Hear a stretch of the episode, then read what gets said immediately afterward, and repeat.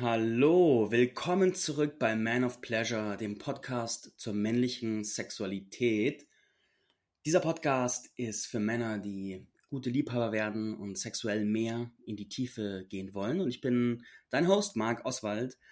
Heute haben wir das Thema sechs Dinge, die Männer über ihre Sexualität verschweigen.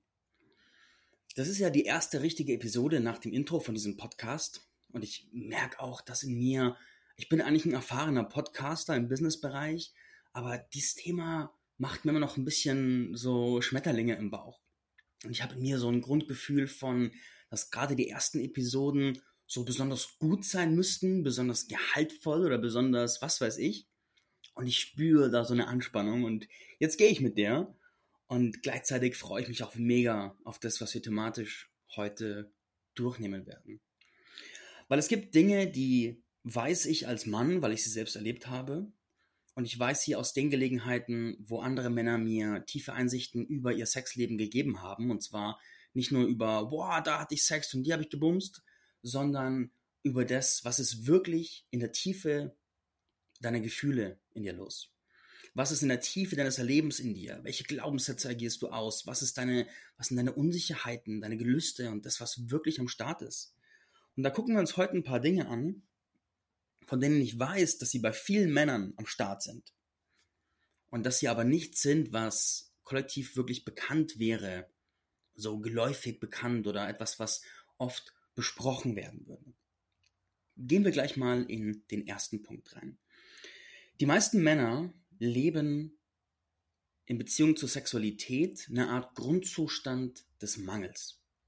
Was soll das heißen? Das heißt, dass Sex eine Sache ist, die selten ist, die rar ist, die umkämpft ist, die nicht in der Fülle, also nicht in einer, in einer hohen Verfügbarkeit vorhanden ist, sondern eher wie etwas, ja, etwas ganz Seltenes, teilweise auch Besonderes. Was soll das heißen? Ganz konkret bedeutet es auf der einen Seite, dass viele Männer verhältnismäßig wenig Sex haben. Es gibt einige wenige Männer, die haben sehr, sehr, sehr viel Sex und es gibt sehr viele Männer, die sehr wenig davon haben. Und für die meisten von uns ist es so, dass unsere Beziehung zu der Thematik nicht davon geprägt ist, dass wir das Gefühl haben, es gäbe einen Reichtum davon. Wie kannst du dir das vorstellen? Das ist, wenn wir zum Beispiel ein ganz seltenes Essen zu Gesicht oder einen Diamanten, nehmen wir einen Diamanten, wenn wir einen Diamanten zu Gesicht bekommen, dann gehen in uns ganz viele Filme ab. Wir so, wow, ein Diamant, das ist ganz was Seltenes, was Spezielles. Und auf der einen Seite ist da eine Art von, eine Art von Wertschätzung, weil es etwas Rares ist.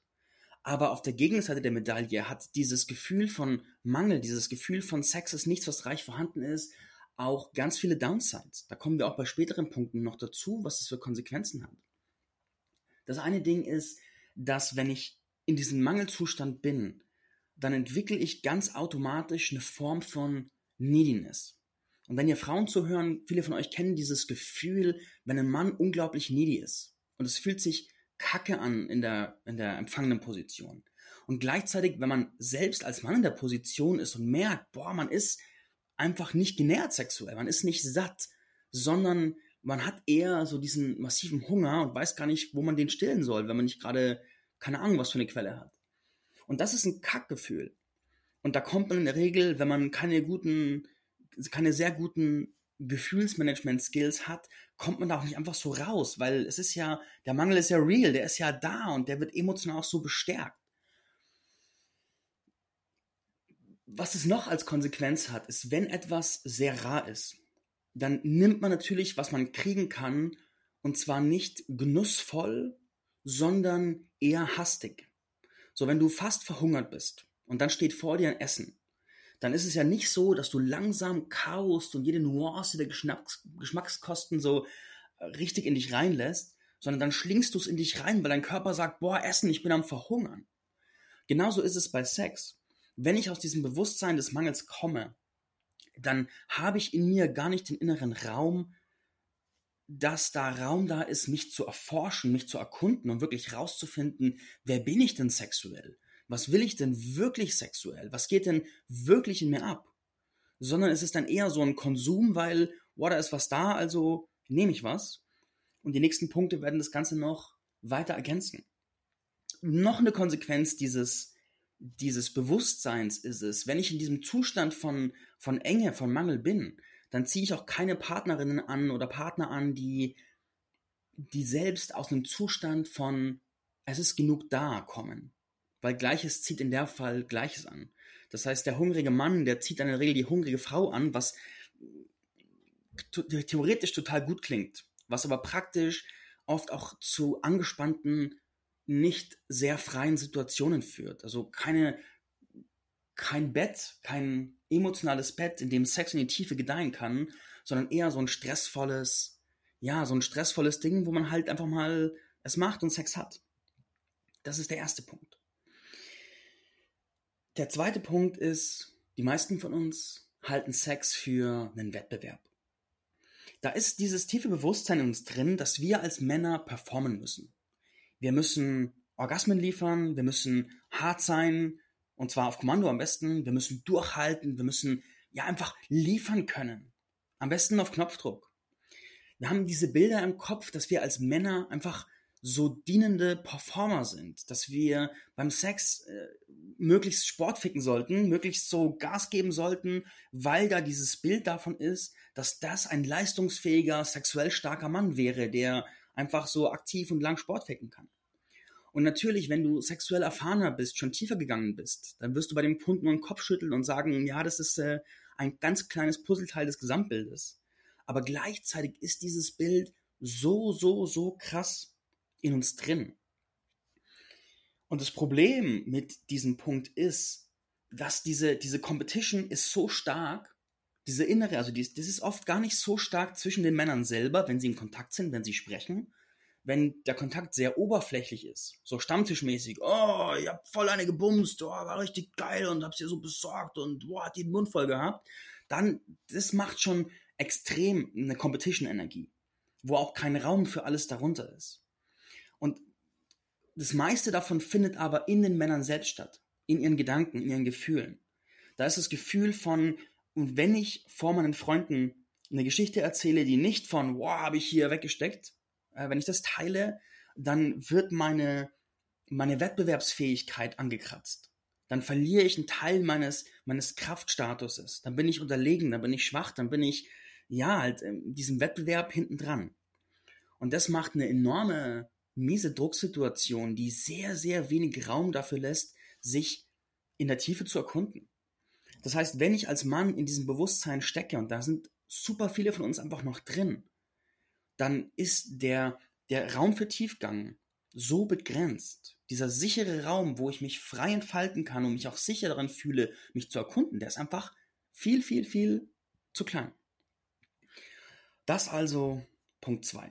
Ah ja, und als Herleitung was viele von uns im Kopf haben, sind so die Pornobilder vom tackernden Mann. So, das ist der Goldstandard, da müssen wir hin, das müssen wir erreichen, dann sind wir gute Liebhaber, zumindest in unseren Köpfen. Die Realität sieht in der Regel nicht ganz so aus, aber das ist halt das Bild, das in uns drin ist. Und da ist auch niemand, der uns sagen würde, hey, das ist vielleicht nicht die ganze Wahrheit. Und deswegen gibt es unter anderem auch diesen Podcast hier, weil das ist eben überhaupt nicht die ganze Wahrheit. Kommen wir zum dritten Punkt. Die meisten von uns, und das ist ein krasser Punkt, kennen ihre sexuellen Bedürfnisse in der Tiefe überhaupt nicht. Also so gar nicht. Wenn du Männer fragst, was sind ihre sexuellen Bedürfnisse, ihre Sehnsüchte, dann werden die meisten dir sagen, boah, ich will geile Frauen. Also ich gehe jetzt mal vom, vom heterosexuellen Mann aus. Ich will geile Frauen, ich will einen Dreier, ich will vielleicht einen Vierer, vielleicht auch nicht. Und viele Blowjobs. So.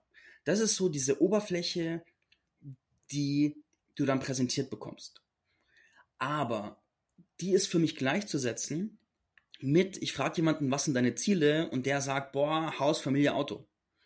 Wenn das jemand sagt, weiß ich, der hat einfach Bilder vorgesetzt bekommen, wie es zu sein hat, hat die Bilder übernommen, weil sie vernünftig klingen, weil sie bei anderen Menschen ankommen und weil sie irgendwie sich schlüssig anfühlen. Das ist aber noch weit weg von einer tiefen Wahrheit eines Menschen, von dem, was wirklich in der Tiefe die Sehnsucht eines Menschen ist. Und du hörst schon raus, also mein Podcast-Stil zum Thema Sex dreht sich super viel darum, die eigene Tiefe zu erkunden. Deswegen dieses Wort immer und immer wieder, weil es mir einfach super, super wichtig ist. da sind Klischees, die uns binden. Diese Klischees von, was hat man als Mann zu wollen? Ich will am besten möglichst viele Frauen, vielleicht auch eine Frau oder was weiß ich. Aber was ist denn dahinter? Wo, wo wirst du denn gerne berührt außerhalb deines Penises? Wo wirst du denn gerne, welche, welche Substanzen, wie, also welche Stoffe fühlst du gerne auf deiner Haut und wo? Wo sind deine erogenen Zonen außerhalb deines Penises? Was ist die Art von Vorspiel, das du genießt? Was sind die Räume, die Düfte, die Empfindungen, die dich weit machen? In welchen Rollen und Energien möchtest du beim Sex wiederfinden? Welche Toys magst du ausprobieren? Wenn du Männern diese Fragen stellst, dann werden die meisten sagen, äh, äh, Baum? Keine Ahnung. Und das ist schade, weil wir haben, die meisten von uns haben das Bild, dass die weibliche Sexualität etwas ist, was man erkunden kann, wo wir auch oft eine große Neugier in uns haben, was da alles gehen kann. Ich kenne auch viele Männer, die sich viele Gedanken machen, wie sie ein guter Liebhaber sein können, wie sie die Bedürfnisse der Frau tiefer erkunden können, wie sie da mehr erforschen können. Ich habe zum Beispiel mal einem Pärchen, habe ich mal die Aufgabe mitgegeben, dass sie sich gezielt Räume öffnen sollen, immer so eine halbe Stunde bis Stunde, wo es immer nur um einen Partner geht. Und der eine empfängt wirklich nur, und der Raum ist auch klar, es geht nur ums Empfangen, und der andere gibt nur, damit diese Räume so klar sind. Und nach ein paar Wochen habe ich die beiden wieder getroffen und habe gesagt, hey, wie läuft's? Und dann erzählt er mir, ja, also geht schon vorwärts, sie fängt langsam an zu empfangen und wir machen da Fortschritte. Und ich so, ja, und wie war das, wo du empfangen hast? Und er so, äh, das haben wir noch gar nicht probiert. Und das ist so bezeichnend dafür, wo wir als Männer einfach ganz oft stehen. So tief in dieser gebenden, dienenden Rolle und gar nicht so im Kontakt damit, was wirklich bei uns ist. Eher in der Erfüllung von Klischeebildern, von denen wir gelernt haben, dass wir sie verfolgen sollen. Yes, yes, yes. Ja, zwei Punkte dazu noch. Und zwar der Raum, das zu erkunden, der fehlt vielen von uns. Also der Raum, wenn einfach mal jemand da ist und sagt, stopp, lass uns innehalten und lass uns mal wirklich erkunden, was du willst. Lass uns wirklich erkunden, was du fühlst. Diesen Raum. Also wenn du gerade als Mann zuhörst, frag dich, hattest du das schon mal? Und das andere ist auch das Thema der Vorbilder es muss einem einfach mal auch mal gesagt werden, wie viel mehr man an sich entdecken kann, wie viel mehr noch da ist. Das ist kein Hygienefaktor, nichts, was einfach da ist. Punkt Nummer vier. Ganz viele Männer machen, wir machen unseren Selbstwert von den Bewertungen unserer Sexpartner abhängig. Wenn wir mit jemandem Sex haben oder intim werden, dann hat diese Person meistens eine größere Macht über uns als wahrscheinlich auch beide Parteien wissen. Also zum Beispiel, wenn wir, wir Männer wirken zwar oft so ein bisschen roh, ein bisschen kantig beim Sex, aber in uns drin sind wir einfach so super feine, empfindsame, fühlende Wesen. Wir haben zwar trainiert, das nicht so zu zeigen, weil es nicht dem entspricht, was, wofür wir Raum haben, wofür wir gesehen und gefeiert werden und was geschätzt wird an uns, aber trotzdem ist es der Kern unseres Wesens. Und wenn dann jemand kommt und uns zum Beispiel sexuell, also wir lassen uns auf den einen, öffnen unser Wesen, unser Herz und dann fängt die Person an, uns anzugreifen, uns zu beleidigen, uns minderwertig, so, boah, boah, das war aber kurz. Oder, hm, dein Schwanz ist aber nicht so lang. Oder, ja, das hat mein letzter Freund besser gemacht wie du. Also, das kann in unserem Herzen tiefe Spuren hinterlassen. Und da haben die meisten Männer eine krasse Offenheit dafür, von solchen wahrscheinlich gar nicht böse gemeinten Aussagen krass verletzt zu werden. Also die Bewertung der Partner, der Sexpartner hat so eine Macht auf unser Wesen. Und da das der Fall ist, da es fast allen von uns so geht, die meisten von uns haben da auch viel ihres Herzens zugemauert, weil wir einfach oft verletzt wurden, weil oft Dinge kamen, wo wir uns nicht sicher gefühlt haben, wo wir angegriffen wurden. Und dementsprechend lassen wir uns davon teilweise gar nicht mehr so berühren, nur in der Tiefe. Also es ist wie so, in der Tiefe der Erde vibriert aber die Oberfläche bleibt eher ruhig. Wenn ich das aber weiß, dass das so ist, habe ich als Partner, als Sexpartner auch den gegenüberliegenden Hebel. Weil wir sind auch so rezeptiv darauf, wenn wir gewertschätzt werden, wenn wir gesehen werden, wenn wir Komplimente bekommen.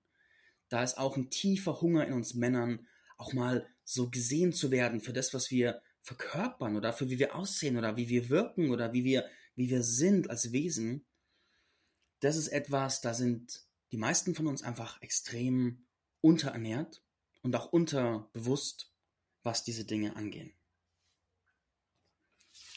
Ich drehe mal meinen Notizspickzettel um. Der fünfte Punkt ist, wir haben Angst vor der Bewertung unmännlich. Da ist eine tiefe Angst in uns. Also das ist in meiner Generation ist es noch sehr stark. In der Generation meiner Väter und Vorväter war das noch viel stärker. Ich kann nicht so richtig für die Generation nach mir sprechen. Da habe ich noch nicht so viele Ansagen dazu bekommen. Aber gerade in meiner Generation ist noch sehr, sehr präsent diese Angst, boah, was, wenn ich unmännlich bin? Was, wenn ich etwas ausdrücke, sage, will, empfinde, was nicht in das Bild der Welt, wer auch immer die Welt ist, von männlich passt.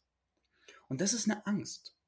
Das heißt, da ist dieser, dieser Urge, dieser Drang in uns, einem gesellschaftlichen Bild von dem, was wir gelernt haben, was männlich ist, zu entsprechen. So der Tackerer als Beispiel oder der emotional Verschlossene oder der eher Kühle, der nicht so viel Redende, whatever. Und gleichzeitig eine Angst davor, die inneren Tiefen zu erkunden. Weil wenn ich in den inneren Tiefen an Punkte stoße, wo ich vielleicht überdurchschnittlich berührbar bin, wo ich merke, da berührt, da berührt ein Moment, ich bin in Begegnung mit einer Partnerin und dann sagt sie irgendwas und ich spüre in mir, boah, das, das berührt eine Verletzung in mir. Da werde ich eng, da, da, da werde ich nervös, da bekomme ich eine Angst, da werde ich angespannt. Dann kann es sein, dass ich als Mann das nicht ausdrücke, weil es einfach außerhalb des Bewertungsrahmens männlich wäre. Und wir Angst davor haben, dass unser Gegenüber dann sagt, boah, was ist denn das jetzt? Ist ja voll unmännlich. Oder viele von uns, gerade bei Consent-Themen, bei Übereinstimmungsthemen.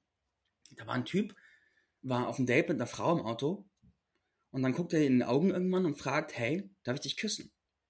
Für viele Frauen ein wunderschönes Erlebnis, dass der Konsent angefragt wird und die Frau in dem Moment sagt so, was? Wie kannst du mich das fragen? Das darfst du eine Frau niemals fragen. Das musst du einfach tun. Und manchen meiner Zuhörer werden sich jetzt die Fingernägel aufstellen, anderen nicht.